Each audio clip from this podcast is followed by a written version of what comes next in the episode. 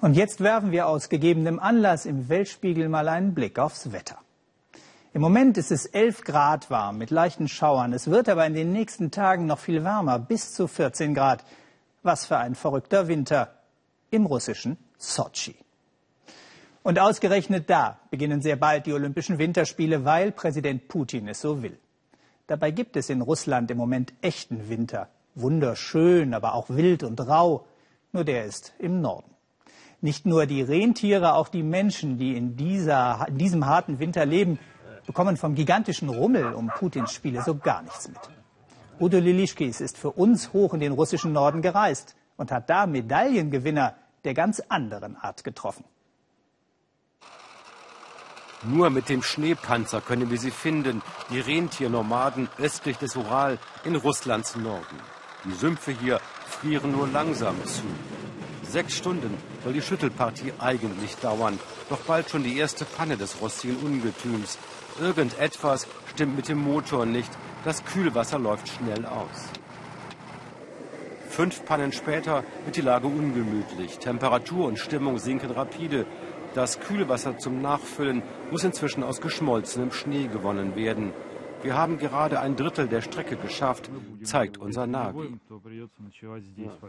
Also wir haben gerade gesehen hier, dass wir noch etwa drei Stunden haben zu einer Isbuschka, einem Holzhaus, wo wir uns ein Feuer machen könnten, äh, wenn wir da überhaupt hinkommen. Jetzt hier drin ist es ziemlich kalt, wir haben so 20 Grad im Auto und äh, ja, ich wird es ein bisschen ungemütlich. Nach neun Stunden auf halber Strecke hat Fahrer Simeon die Schutzhütte gefunden. Ein Blockhaus mit trockenem Feuerholz, Pritschen für die Schlafsäcke, ein Tisch. Es dauert nur wenige Minuten, bis die Einheimischen ein Feuer gemacht haben. Mit unserem Satellitentelefon ruft Semyon einen Nachbarn an. Der soll uns hier rausholen und weiterfahren. Zeit für Gespräche. Die Olympischen Spiele im subtropischen Sochi, ja, gehört haben sie davon, aber den Fernseher gibt es nicht hier in der Wildnis. Moskau, der Kreml, wir sind drei Tagesreisen entfernt. Die Sonne steht auch mittags noch tief, als endlich der zur Hilfe gerufene Schneepanzer ankommt, so schnell, als wolle er unseren verlorenen Drehtag wettmachen. Wir sind im autonomen Kreis der Chanten und Mansen. Die Ureinwohner in Russlands Norden leben seit vielen Generationen von der Rentierzucht. Doch die steckten in einer tiefen Krise, weil die staatlichen Zuschüsse versiegen. Die Zahl der Tiere hat sich halbiert. Wir brauchen einen Schlafplatz, Hütten, Licht, Wärme, mitten in der kalten Taiga. Wir haben den Schlachtplatz gefunden. Ungewohnte Bilder am nächsten Morgen. Das Fleisch wird zwischengelagert, bis langer Frost die Sümpfe auch für schwere Laster befahrbar gemacht hat.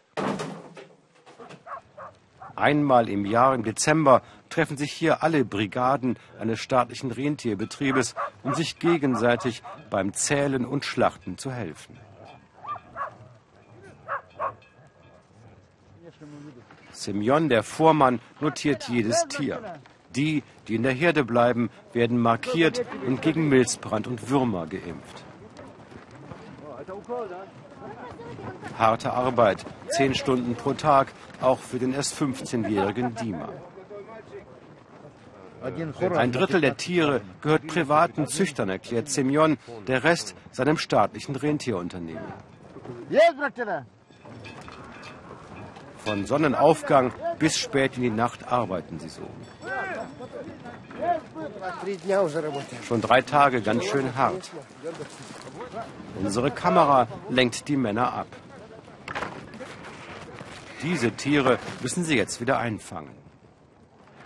Frühstückspause, als die Sonne endlich rauskommt.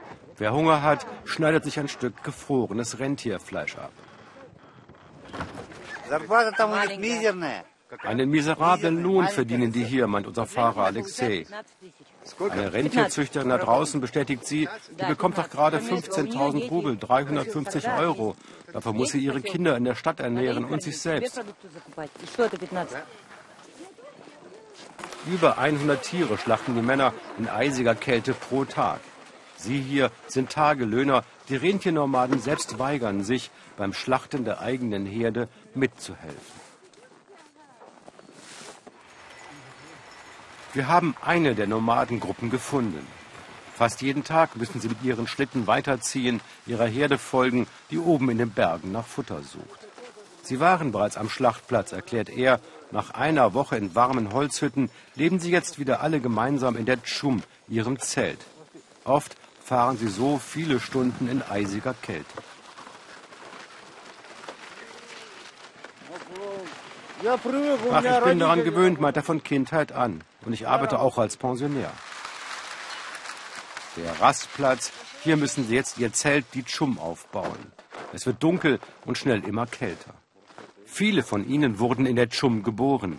Doch jetzt droht diese Tradition auszusterben. Putins Russland hat andere Prioritäten als das Überleben und die kulturelle Identität dieser nordischen Urvölker. Endlich brennt der Ofen. Auch der erst einjährige Nikita kann jetzt langsam auftauen. Für dieses harte Leben hier ein Lohn von gut 300 Euro, sogar die Lebensmittellieferungen, selbst die geschlachteten Rentiere, deren Fleisch sie essen, müssen sie davon bezahlen.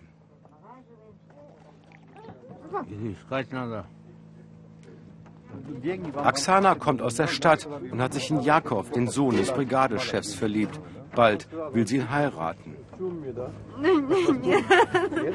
Nein, der hat mich getäuscht und mir erst auf halbem Weg erzählt, dass er im Zelt lebt und nicht in der Stadt Saran Paul. Jakov hat Glück gehabt. So wagemutig wie Aksana sind nur noch wenige junge Frauen. Die meisten Jugendlichen gehen den anderen Weg und verlassen die Dschungel.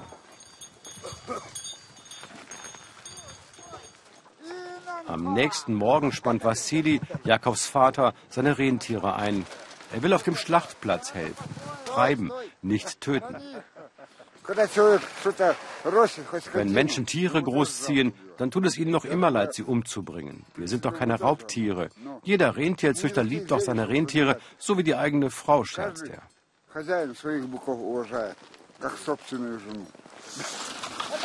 Jakob hat heute Dienst als Hirte. Einen Tag und eine Nacht lang wird er ihre große Herde oben in den Bergen vor Raubtieren schützen. Diese hier treibe ich auch dorthin, da können sie dann fressen. Einen Bären hat er schon erlegt, auch Wölfe bedrohen seine Tiere. Jakob liebt diese Welt, so fern vom Medaillenfieber in Sochi. Ich habe aber auch schon bei der Rentier-Olympiade in San Paul gewonnen. Schlittenrennen, drei Medaillen insgesamt. Das waren seine Winterspiele. Das sind die Medaillen, von denen er träumt. Oben in den Bergen, ganz allein.